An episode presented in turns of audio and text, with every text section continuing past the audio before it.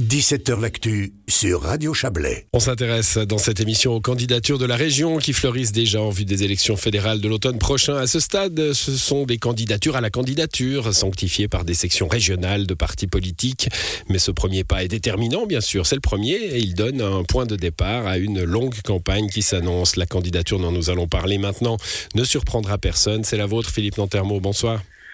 Bonsoir. Vous êtes conseiller national, vice-président du PLR Suisse.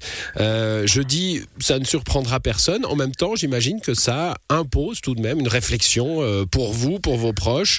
Euh, elle a eu lieu?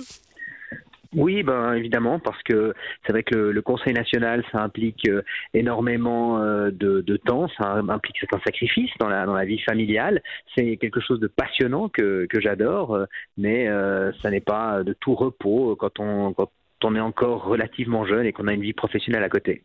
Alors, troisième euh, mandat pour vous, enfin c'est celui que vous sollicitez, c'est la, section euh, Montaigne-Saint-Maurice du PLR euh, qui vous a, qui vous a plébiscité, enfin qui vous a autorisé cette candidature hein, en fin de semaine. c'est un pas, alors c'est un échelon un peu symbolique quand on en est à la troisième candidature, mais il est important tout de même, c'est réunir, réunir les proches. Oui, alors bien sûr, bon, c'est la, en théorie, c'est en, tout cas, en, théorie, c'est la dernière candidature, hein, selon les statuts du, du, Parti libéral radical valaisan, puisque nous avons une limite de mandat euh, qui est de 3.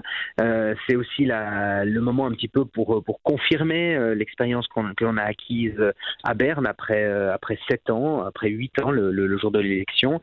Et c'est vrai que j'espère que c'est aussi le moment où on montre qu'on arrive à ne, à ne pas lasser, malgré quand même la répétition chaque il y a quand même ce cycle euh, politique, ce cycle de législature euh, qui est quand même un peu euh, toujours le même, et les budgets, les lois, le, fonctionnement du système politique qui se répète.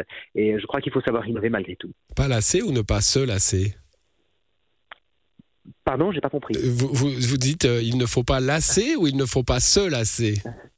Un peu les deux. Je un peu les deux. Au bout, je crois, je crois qu'au bout d'un moment, euh, vous avez des vous avez des gens qui sont restés ici 25, 30 ans. Euh, euh, au Parlement. Je, comprends pas comment ils ont voilà au Parlement. Je comprends pas comment ils ont pu le faire. Pour être sincère, je, crois qu'au bout d'un moment, on, s'use aussi. Alors c'est pas le cas après deux législatures, mais peut-être qu'après trois ou quatre, c'est le cas.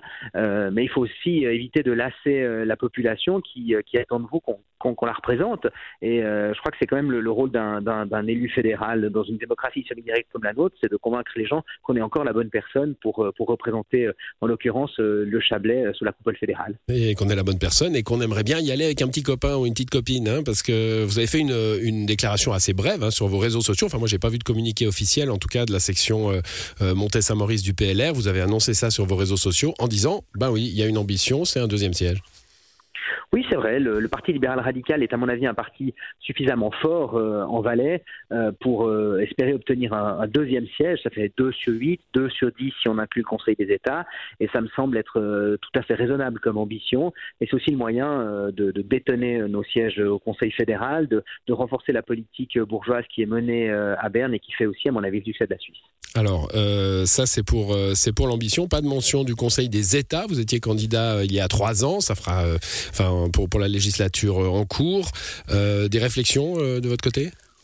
Oui, cette question est encore ouverte. Le, PLR proposera probablement une, ou deux candidatures pour le Conseil des États, mais cette question n'appartient pas au district, c'est une question qui se prend sur le plan cantonal, mmh. et euh, des discussions sont en cours avec le, parti. J'exclus rien, mais je ne m'impose pas non plus. Bon, une élection, revenons au, Conseil national, c'est une élection un petit peu figée. Hein, pour ce que l'on en sait pour l'instant, tous les sortants se, se représentent. Il y a tout de même un coup à jouer pour les partis?